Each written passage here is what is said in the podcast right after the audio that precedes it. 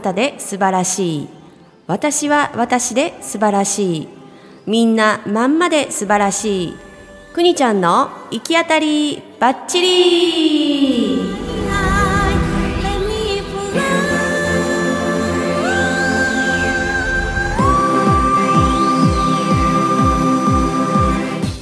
皆さんおはようございます。くにちゃんの行き当たりばっちり今週も始まりました。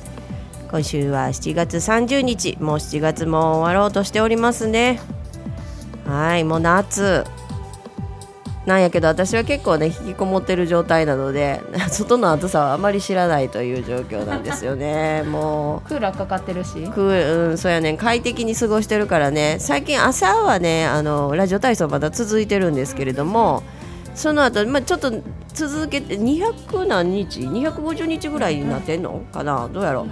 でとラジオ体操だけじゃ物足りずスクワット3分のスクワットをあの旅はダンスさんという人の,、はいはい、あの映像を見ながらやったりとか。でそこでまたその3分のスクワットも物足りず今度有酸素運動をね15分竹脇まりなさんのやつを見ながらやってみたりとか、うん、結構ね汗書いてるのね。その毎日じゃないけれども2日に1回ぐらいとかちょっと基礎代謝というものが上がってきてですねあの汗をかきやすくなってきたっていうのがあって。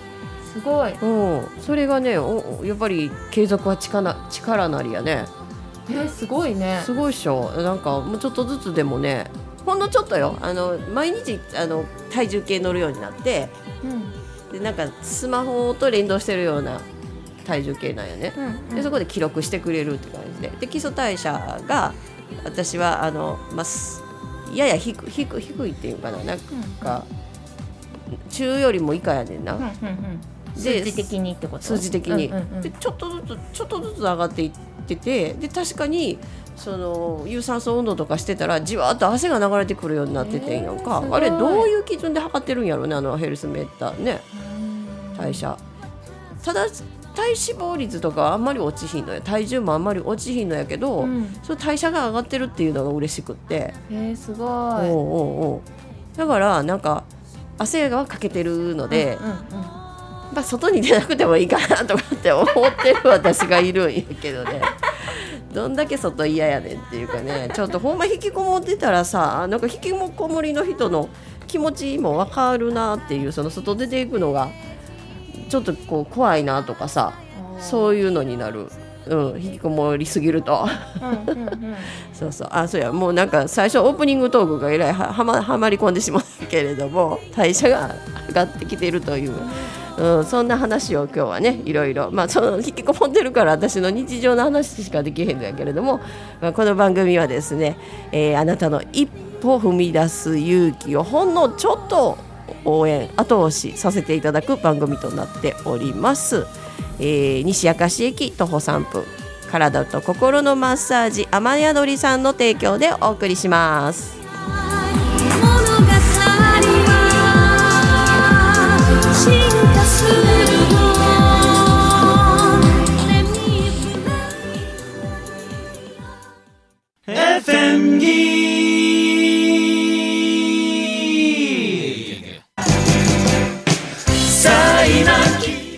2021年10月17日の日曜日。朝にゃん。大感謝祭。おかげさま笑顔で60年。みんなありがとう。歌ありダンスありお芝居あり。そしてあんなことやこんなことも。皆さん一緒に遊びましょう。来てね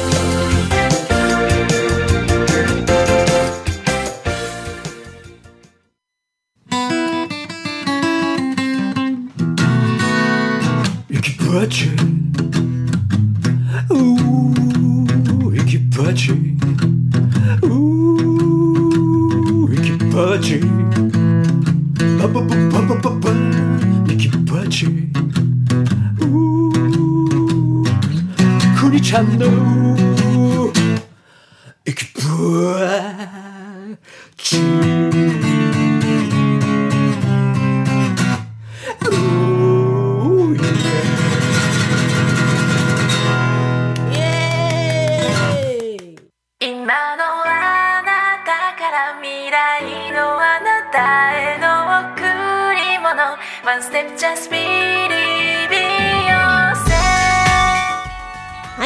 ちの行き当たりばっちり今週も始まっておりますよ。えー、朝にゃん大感謝祭ももうあと何？892ヶ月半ぐらいになったのかな、ね。ね。えもう近いね。これ1年前ぐらいから CM してたんやったっけ？そうやね。ちょうどね。1年ぐらいやったかすなごいよね、うんうん。CM してたけどもうあとちょっとで近づく。今どんな状況なんやろね朝山さんの寸劇寸劇じゃないわ。コント？違うわ。寸劇か、うんお芝居。劇。うんお芝居や。お芝居。のね練習ね。練習してる頃かな、うんまあ、ローザ隊はオープニングでね、うんうん。えー踊らせてもらおうかなとかねって思ってるのでね。言ってくれてたのそうですよね、うん。久しぶりにね弾けたいと思います。体力持つかなっていうところですけれども、まあこうラジオ体操と。大丈夫やろ。基礎代謝が。そうや。基礎代謝上がったからもうダーッとすぐ汗出るで。も う。汗出すぎるのもちょっとなと思うんやけどね。いやでもこの前なんか、うん。えっ、と高層風呂にこの前入ったんやけど、はあはあ。その時うにん。見てて高層風呂ってうん。できれば2回入った方がいいらしいのね、で1回目の時に汗が出る、はい。その汗は水分の汗やねんて、はいはい。で2回目に出す汗がすごい重要らしくて、うんおう。2回目の方は、うん。えっと、ちょっとこう体の中に溜まった、うん。うんえっと、老廃物というか、ちょっと悪いうん。成分というか溜まったものがうんバッと出るっている。う汗とともに流れ出すドロドロ汗というか、うん。そういうものが出るんやって、えーそうなんや。それっうん。て30キロ走らないとあかんねんてあそうなん？あ通常なら。そうか。だから高速風呂に入ったらそのマラソン30キロ走ったのにの値するとみたいな。そうそうそう。それと同じになるよっていうなるほどね再入力することでっていう。まああの私1回しか入ってないねんけどその時。あそうやって書いててうんすごって思って。ほんまよね。汗出すのも結構体力いるもんね、うん。普段出してない人はさ。そうそううん。いやほんま代謝大事やなって私もこの年になってきたら思ってきた、まあ、みんなあの若い子たちは、ね、勝手に代謝していくやんか。けれどもその年齢とともにやっぱり代謝が落ちていくからねほんと肉残ってしまうのよ脂肪分が体に。体脂肪率の減らんこと減らんこと、いやでもほんまにあのコロナでうん。さあってマスクしたら、うんちょっとした階段、うんうんうんうん。なんか例えば、えー、とそんなに電車私もそんなに利用してないねんけど、たまに乗った駅で、うん。さあって階段で登ったら、うん。しんどってなるから、うん。マスクで階段登ったらちょっと息整えたいなって思うぐらい、えそんな体力減ってんねやってちょっと思うから、やっぱりねやっぱコロナの状況になったらちょっとみんな体力落ちてるよね、うんうん。まあ、そこでまあけどねそうは言っても免疫力をね、うん。上げていかなっていうことなので、できることでね。でも継続本当大事やなと思って。うん。ちょっとずつのことを継続していってたら汗もかくようになるんやと思って。ねすごい、え。びっくりびっくり。毎日続けていく中にこうちょっと進化をねちょっとカメラ目線にしてみようかなとかさ、あのうん。パソコンのこう高さを上げてみようかなとか、うん。ちょっとずつ進化させて配信させてもらってるっていうのがうんうん。ありますね。であとねあの棚田フェスがそのアスニャンさん大の大感謝祭が10月17日にあるでしょ？でその翌週に棚田フェスっていうのがありましてえっと神崎郡市川町。なんかハート型の町みたいなですね市川町っていうのは。ハートの形をした。兵庫県のね、うん、兵庫県のね、そこで、えっと、棚田君っていう人が主催するイベントになんか基本なことから関わることになりましてですね、うん。で配信をずっとねしたいしたいってずっと裏方したいって言ってたらそれでおこちょうどお声かかりまして配信の裏方としてそれも、えっと、いつぐらいからかな。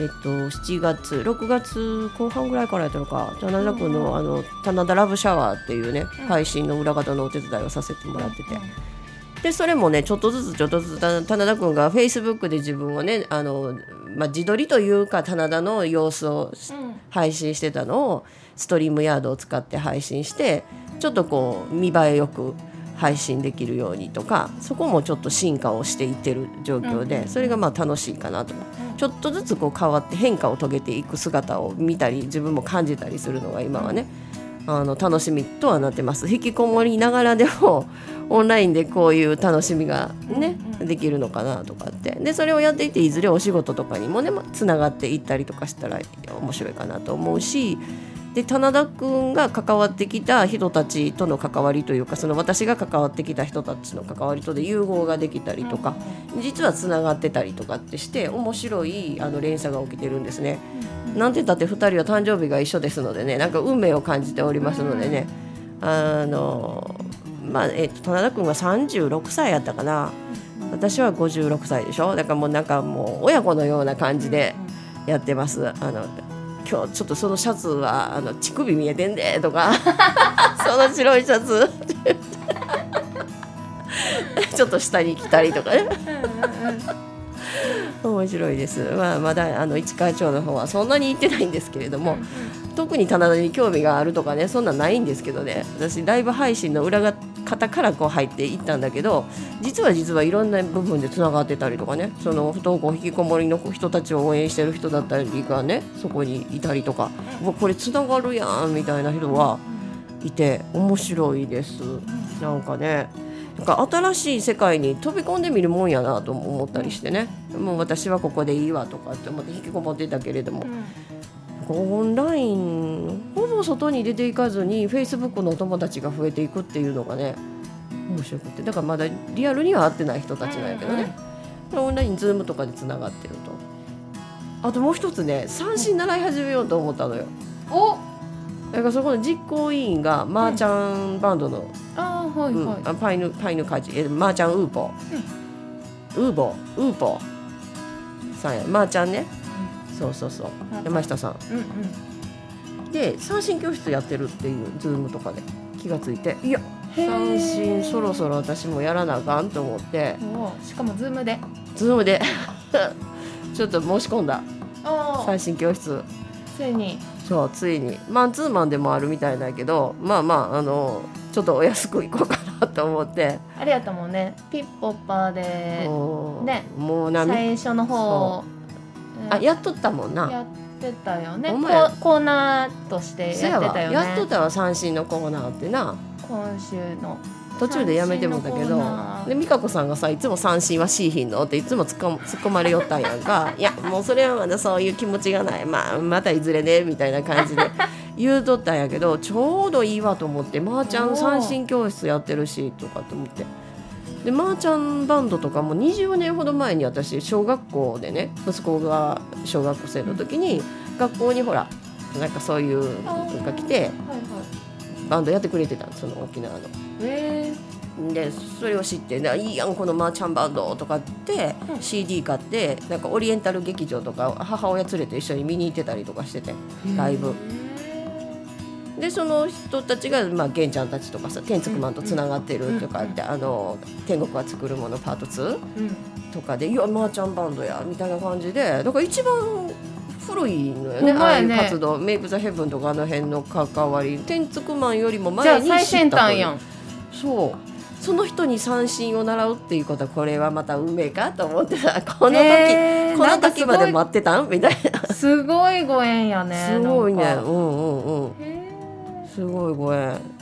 でまあ自己委員でねお手伝いをしてくれてるみたいでその棚田フェスっていうのも1,000人規模のイベントということでそれを目指してるっていうのがあってでまあまあちゃんもこの前7月4日にハイサイ琉はい琉球祭り？ハイサイ琉球祭りっていうのを毎年やられてるみたいでそれも1,000人の規模。このコロナ禍の中ね1,000人の規模のイベント成功させたっていうので。まあ、それにあのお習いみたいな感じで作り上げていってます今棚田くんのイベントは。はいそんな感じで棚田くんのイベントあとねまあそれは10月にあるんですけれどもでライブ配信がちょっと先行してみんな実行委員たちとの関わりをこうつなげていこうって。私棚田フェスも棚田くんもあんまりよく知らないけれども、まあ、去年参加したっていう人だったりとか、もうずっと昔から棚田っち棚田っちって言ってあのこう応援してるよっていう人たちあまみちゃんがそうねヨッシーがそうで。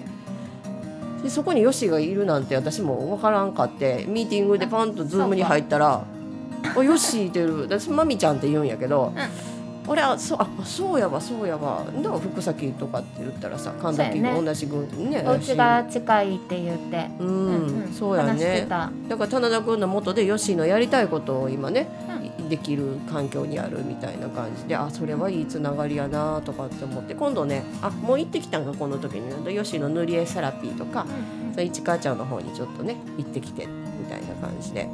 偵察に、うんまあ、自分も田舎があるんですけれどもね旦那の田舎とかねあのね、前方向的にはそうそう割とそう。割と。もうちょっと奥の方に行く感じなんだけれどもそ,、ね。の古民家再生でさあのミカリンと兄貴の娘さんね愛花ちゃんとかがやってるところがうちの旦那の実家のほんま近くやったっていうのでねね。そこにも行ってみたりとかなんか農業系にどんどんどんどんこう私ハマっていく感じ。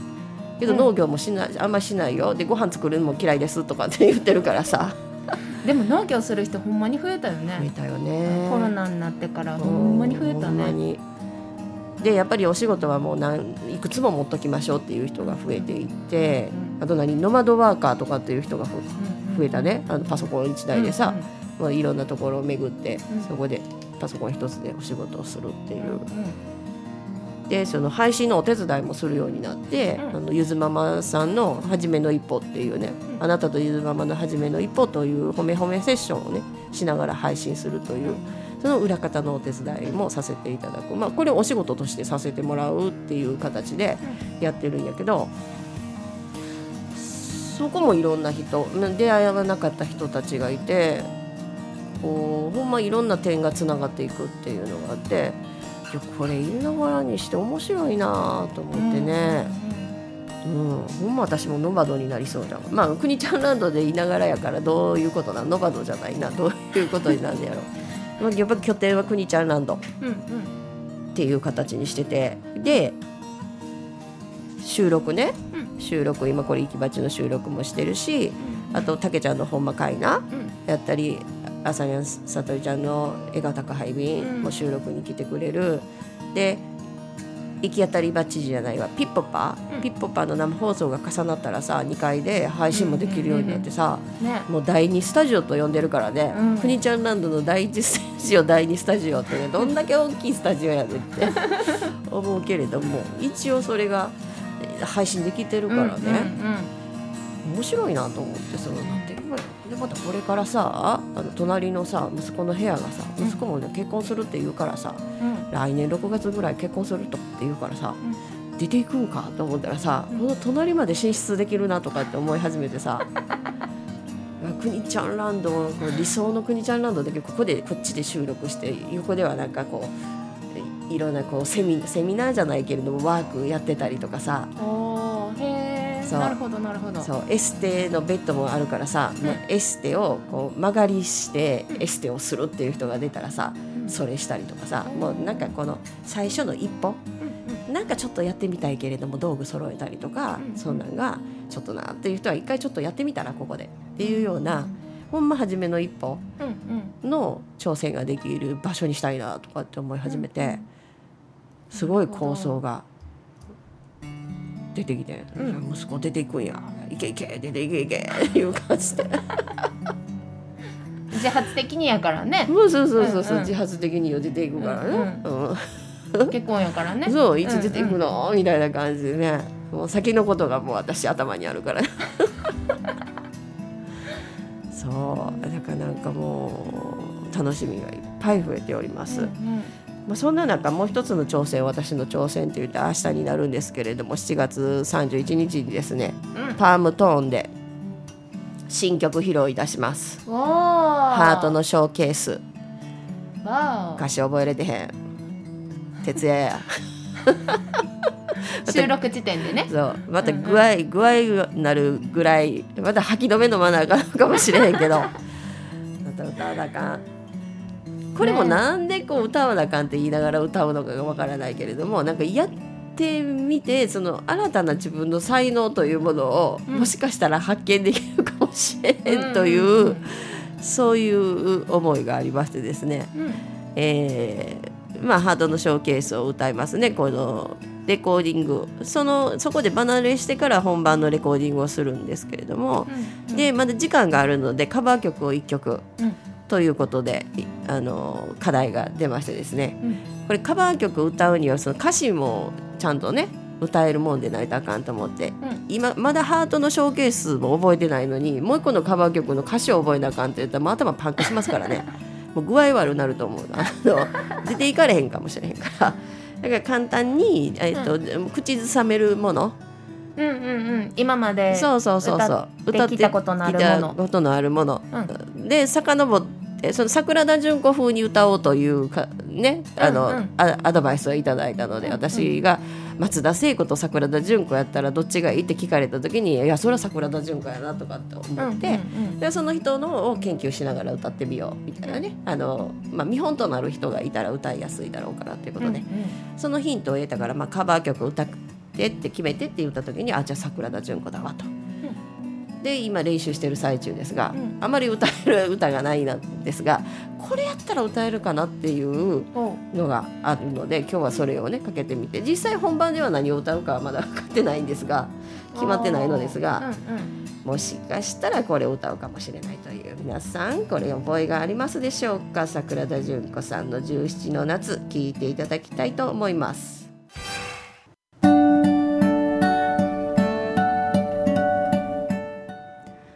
はい桜田淳子さんで17の夏これあのーコールも親衛隊のコールも入ってるバージョンですね えーもし私がこれを歌っていたならば このコールをお願いしたいと思います。クニコーンっていうかいいかなねそうやね「クリちゃん!」とかっていう感じで。そうあののぶとい声であの声援をお願いしたいと思います。17の夏どころか55の夏ですけどね。これをまあちょっとそのぽくそれっぽく歌い込んでやろうやろうっていうかあれやな。それもいいかなと思って。で日頃の自分の声ではなかなかこう発声がついてこないので本当もうちょっとこうテンション上げて歌い上げなあかんのね。うん。それをこう何回となしにこう歌い込んでいかないと声が出ないっていうのがあるからうん。それを毎日7月に入ったら毎日歌い込もうかなと思ってたってなったんだけどそれがやっぱりできず歌ってあんまり歌えへんのよね。あの日常。口ずさむことがなくってね、昔は結構ねその中学校とかはく口ずさんでたと思うんやけど、うん。カラオケが流行りだしてまあ今となってはカラオケなんて日常ねあのこう気軽に寄れるところなんやけどカラオケボックスというね昔はコンテナボックスに入って。あれで歌った時になんかあなんか違和感と思ってあ自分歌下手なんやって思い始めてから歌わんくなってもって口ずさむこともせんくなってもって。へうん、でなんかやっぱりそこの中で歌に対してはなんていうのもうちょっと上手くないととかなんかそういうのがあってんやろね。自分の中のハードルを高くしてしまってたんやろね。だけどまあ楽しめたらいいやないかということでで私もまたその歌下手やから下手やからって歌ってない自分がいたんやけれどもいろいろ歌い方アドバイスいただいたりして歌ってみてどんな気持ちになるのかっていうのも試してみたいっていうのもあるので。うんで歌全然上手やと思うねんあそう？まあそれを信じて自分でねなりきってもう桜田淳子になりきってこう歌おうかなとかって思いますけれどもね、まあ、これ、えっと7月31日にの3時からだから3時からあるんです。けど12時ぐらいからもうリハーサルがあってねもうたっぷり歌ってもらいますとかってあの正気さんも言ってたんやけれども、まあ、9人の方がね、うん。えーオリジナル曲を披露するというこれ全部9曲ねあの斉田正樹さんが作られたやつ、でプラスアルファ、えーそのカバー曲も歌ってくださいっていうねあの楽しみな感じに皆さんその世代世代でね歌える歌が違うと思うのでいろいろ楽しめるんじゃないかなとかって思います。私はただひたすらみんながハラハラしながら応援してくれるんではないかなって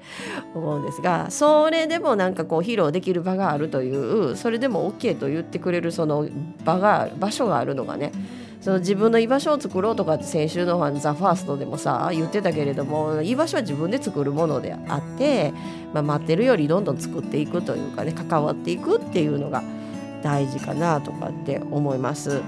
うーんなのでまあやっぱりちょっとずつ挑戦して試してみるというかね諦めてた自分なんやけれどもいやもしかしてまたいけるかもしれへんみたいなねちょっとの可能性を見てですねあの挑戦してることが多いかなとかって思います。三振にしても。なんかできた時のイメージっていうものがついてるものはまあまあ大丈夫なんじゃないかなとかってね思って、えーやっておりますね。うん、だからまあ桜田淳子ちゃんのカバー曲何になるかはまだこの時点でも全然決まってないので、うん、けど楽しめると思います。皆さんでね楽しんでいただけるんじゃないかなと思いますのでまたその結果報告なんぞもねしたいと思います。そのそれからあと本ちゃんのレコーディングがあってで秋にコンピレーションアルバムが9名のねえっ、とねザ・ザ・シギグシャイニーレディーかなんかギグシャイニーレディーかななんか名前ついてましたよ。うん、それが発売されるということで皆さんあのよろしかったら手に取っていただきたいなとかって思います。あとサブスクとかでも配信ね。サブスクってなんていうの？あの Spotify とかでも多分配信されるんじゃない？自分の曲が。なるほど。それも面白いなとかって思ってねそうやね。正気さんの歌とかそうね。みんなね、うん。でしてるからそういうのもちょっと楽しみではあります。ということでまあこんな感じでいろんなチャレンジをしております。ちょっと、えー一歩踏み出す勇気ということでね。はい今週もありがとうございました。では今週はあなたはどんな一歩を踏み出すでしょうか？今週も行き当たりバッチリ。追い込めた風船を風に乗せ空に放つよ。誰かに届くと信じている。出会えたなら共に手をつなごう。